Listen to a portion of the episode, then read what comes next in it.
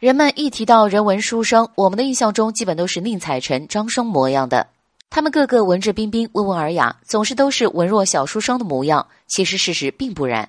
历史上有很多的书生，要说指点江山、文韬武略，样样都会。比如诸葛亮、张良等人。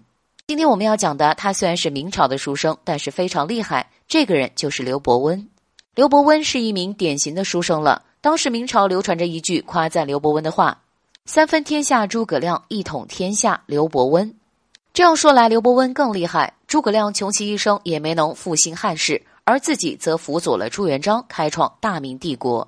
据说刘伯温也是这样认为的，为此他还专门要去挖诸葛亮的墓。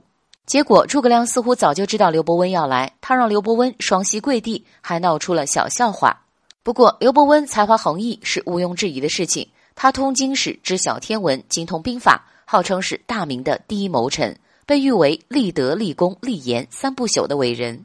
刘伯温曾经在元末时期担任过县丞等职位，五十岁之后成了朱元璋的谋臣，与朱元璋一起带兵作战，出谋划策。刘伯温的谋略几乎是百战百胜的，取得龙湾之战、江州大战等大战中的胜利。他们消灭了陈友谅，为朱元璋的王朝打下了坚定的基础。在明朝建国之后，刘伯温又辅佐朱元璋，制定了一系列以开国立政为主，搭建了国家运行的基本框架，此后才逐渐得到了稳定。不过，他的晚年时期并不如意，常常受到朱元璋的猜忌，最终在惶恐之中病逝了。